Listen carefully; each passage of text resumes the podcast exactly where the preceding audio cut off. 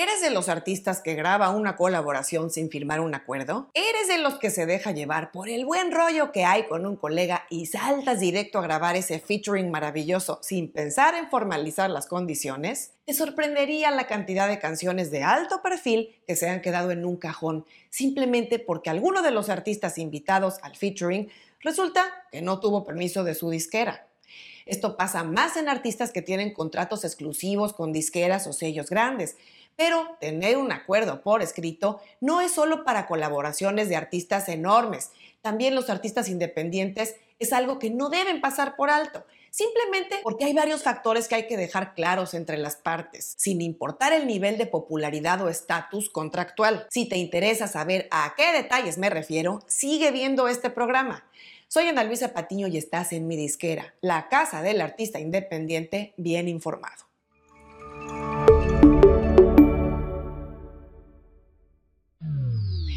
El mundo de la música hoy en día está lleno de colaboraciones, de featurings como se llaman en inglés. Y me parece muy bien, porque es una estrategia que ha probado ser muy efectiva desde hace muchos años para ampliar la audiencia de los artistas involucrados. Incluso, aunque uno de los dos artistas sea mucho más popular que el otro, sin duda se va a beneficiar tanto a nivel artístico como a nivel promocional al exponerse a públicos que tal vez no lo conocían e incluso a mostrarse bajo un ángulo distinto. Pero no todo es miel sobre hojuelas en esto de las colaboraciones. Al haber muchos intereses de por medio, no es fácil aterrizar una oportunidad que sea igualmente atractiva para ambos lados que los dos artistas estén disponibles para hacerlo y, muy importante, que se pongan de acuerdo tanto a nivel económico como a nivel logístico y de fechas. Si son dos artistas independientes o autoeditados, es más fácil. Suele haber ya una comunicación y una relación entre ellos y es relativamente más sencillo negociar fechas, presupuestos y demás condiciones especialmente si ambos están más o menos al mismo nivel de popularidad. Pero si uno o más de los artistas involucrados tiene un contrato discográfico exclusivo con un sello o disquera, se tiene que negociar entre las partes antes de grabar el tema, porque la o las compañías deberán autorizar que su artista participe y negociar las condiciones con la contraparte. ¿Cuáles son esas condiciones a las que me refiero? Bueno, aunque haya acuerdos y contratos muy largos y detallados, los principales puntos que debe incluir un acuerdo de colaboración, sin importar si el artista es independiente o tiene un contrato exclusivo, son las siguientes. En primer lugar, ¿quién tiene la propiedad o titularidad del máster? El artista principal suele ser el dueño o titular de la grabación, de la canción final. No necesariamente va a ser el más popular de los dos o de los tres, sino generalmente va a ser el que pagó la producción. Ojo, solo una de las partes puede ser el propietario o titular del máster. En segundo lugar, porcentaje de regalías. Este punto se refiere a cómo se paga.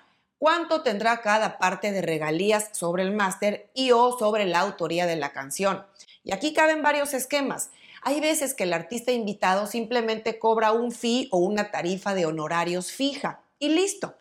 Pero en otras ocasiones accede a no cobrar nada de inicio por su participación, pidiendo a cambio un porcentaje de regalía autoral o de la regalía mecánica del máster. Claro, la regalía autoral aplicaría si aportó algo en la composición de la canción. Si no fuera así, podría pedir regalía mecánica o de máster. No hay que pagarle nada de contado al artista invitado, sino que eventualmente él o ella comenzará a cobrar su parte, ya sea de su editora, en el caso de la regalía autoral, o bien del dueño del máster o de su disquera o sello en cuanto se empiecen a generar regalías de la canción. También hay ocasiones en que el artista invitado no cobra ni pide puntos de regalía, pero se acuerda que el artista principal sea luego el invitado en otro track de él o ella en el futuro digamos, devolverle el favor. Otro punto muy importante que se tiene que incluir en un contrato es el orden de los nombres en los créditos.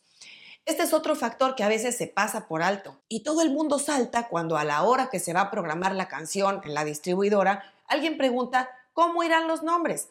Normalmente primero va el artista que es el dueño del máster. Otro factor que no hay que pasar por alto en los contratos para colaboraciones es si el invitado se pone a nivel artista principal o featuring.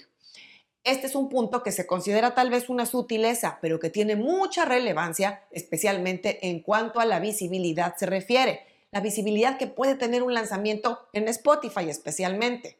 Y me refiero a que se debe aclarar desde un inicio si el artista invitado va también a nivel de artista principal o si va como featuring o participación secundaria. Recuerda que si el invitado aparece a nivel de artista principal, va a figurar como un nuevo lanzamiento en el perfil de Spotify de los dos o tres artistas que aparezcan a nivel principal. En cambio, si la colaboración apareciera a nivel featuring o secundario, solamente va a aparecer esta canción en el perfil de Spotify en la sección de aparece en que por supuesto está mucho más abajo de la de nuevos lanzamientos. En quinto lugar, otro factor que no hay que pasar por alto son los costos de producción. Esta es muy sencilla. Básicamente hay que aclarar quién va a pagar los costos de grabación de la producción completa de la canción, ya sea que graben juntos o cada quien por su lado. Inclusive, si fuera a ver un video de la canción, se debe detallar en un acuerdo quién lo va a pagar. Por obvias razones, los costos de grabación generalmente los va a absorber la parte que tenga la propiedad del máster. En sexto lugar, no hay que pasar por alto tampoco los compromisos de marketing y de promoción para esta canción. Este punto es muy importante porque el nivel de apoyo o de inversión de marketing en una canción puede ser el factor que haga que un artista invitado decida o no participar en la colaboración. Digamos que un artista de cierto nivel no se va a quemar participando en un track que no tendrá un presupuesto mínimo necesario de marketing y promoción. Otro ángulo de este tema es que hay que detallar en un acuerdo a qué se va a comprometer el artista invitado para colaborar en la promoción de la canción. Y esto será tan detallado como poner un número mínimo de publicaciones en redes sociales, si va a anclar este video en su canal de YouTube, en una playlist, a compartir los posts del artista principal en sus redes, incluso a participar en el video oficial del sencillo, si fuera el caso. Y finalmente, el último factor que no puedes pasar por alto en un acuerdo de colaboración es la fecha de publicación o fechas que se deben excluir. Este punto es también crucial para que una colaboración se haga o se deje de hacer ya que un artista que participa como invitado con otro debe estar seguro que la colaboración no le va a hacer ruido en su propio calendario de lanzamientos. Esto es especialmente sensible en el caso de artistas de cierto nivel, pero también con artistas emergentes es importante que no coincida tanto la colaboración con un lanzamiento propio, porque se diluye el impacto. Si, por ejemplo, no se tiene la fecha exacta en la que se quiere publicar esta canción de colaboración, el artista invitado podrá pedir que en el acuerdo se estipulen las fechas en las que no se quiere que se lance la canción y podría ser más flexible en las demás. Hay muchos puntos más que podrían entrar en un acuerdo de colaboración, pero estos siete son los básicos que pueden asegurar para que haya armonía y sea un lanzamiento exitoso.